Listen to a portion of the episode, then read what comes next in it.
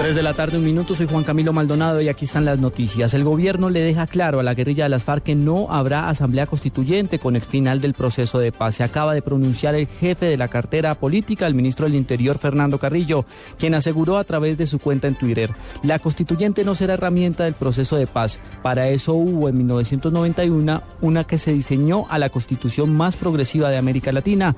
También agrega el ministro, la agenda legislativa sigue su curso y no entra en el congelador su objetivo es equidad, paz, reforma social y fortalecimiento democrático.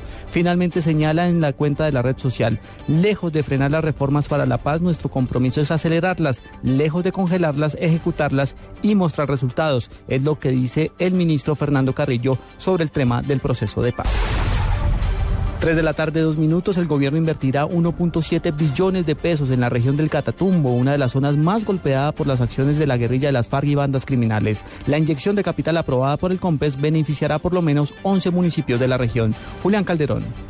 El Consejo Nacional de Política Económica y Social CONPES autorizó que de los casi 1,7 billones de pesos de inversión total se destinen 1.368.000 millones para las vías Cúcuta, Ocaña, Agua Clara y Astilleros Tibú Convención, entre otros proyectos. También se realizará la adjudicación y recuperación de 200.000 hectáreas en terrenos baldíos indebidamente ocupados, el desarrollo de la tercera etapa del proyecto de electrificación rural, que cubrirá a 4.761 familias en 139 veredas de esta región por un valor de 77 mil millones de pesos, la instalación de por lo menos 41 puntos digitales en los centros más poblados de las zonas rurales de la región del Catatumbo y la adquisición de por lo menos 2.600 computadores para educar. La idea de esta línea de inversiones es promover la igualdad de oportunidades, la consolidación de la paz y de mayor seguridad, así como un crecimiento económico basado en la generación de empleo.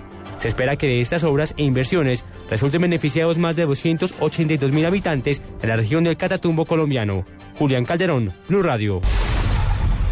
3 de la tarde, 3 minutos. América Latina debe prepararse para una era post-Chávez en referencia al liderazgo que ejerció el ahora convaleciente presidente de Venezuela. Así lo aseguran varias organizaciones de los Estados Unidos. Más detalles con la corresponsal de Blue Radio en Caracas, Lizeth Villafranca. En América Latina, la organización Freedom House constató el resultado electoral en Venezuela, que supuso un tercer mandato presidencial para Hugo Chávez. Según el informe presentado por esta organización estadounidense, las elecciones en Venezuela fueron una demostración del derroche del dinero del petróleo. Aunque Enrique Capriles pudo hacer campaña por todo el país, Chávez se benefició del masivo uso de los recursos del Estado. El documento concluye que la región podría estar asistiendo a una era post-Chávez en función de la gravedad de la enfermedad del mandatario, que ya lleva más de un mes en La Habana, sin ser visto ni escuchado, recuperándose de una cuarta intervención quirúrgica por el cáncer que padece desde hace 19 meses. Freedom House tildó también de retroceso la destitución del presidente paraguayo Fernando Lugo, un proceso que privó a los paraguayos de cualquier oportunidad seria de debate. En Caracas, Venezuela, Lizeth Villafranca, Blue Radio.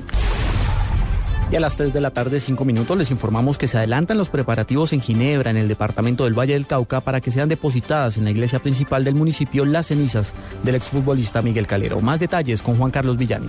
La familia del exportero colombiano Miguel Calero trajo la mitad de sus cenizas a Ginebra, donde serán depositadas mañana en una ceremonia. El acto se cumplirá en la iglesia Nuestra Señora del Rosario, le dijo a Blue Radio su esposa Sandra Sierra y sus hijos Miguel Ángel y Juan José.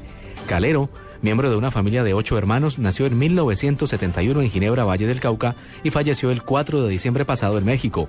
Entonces se le diagnosticó muerte cerebral, que siguió a un par de cirugías por una trombosis.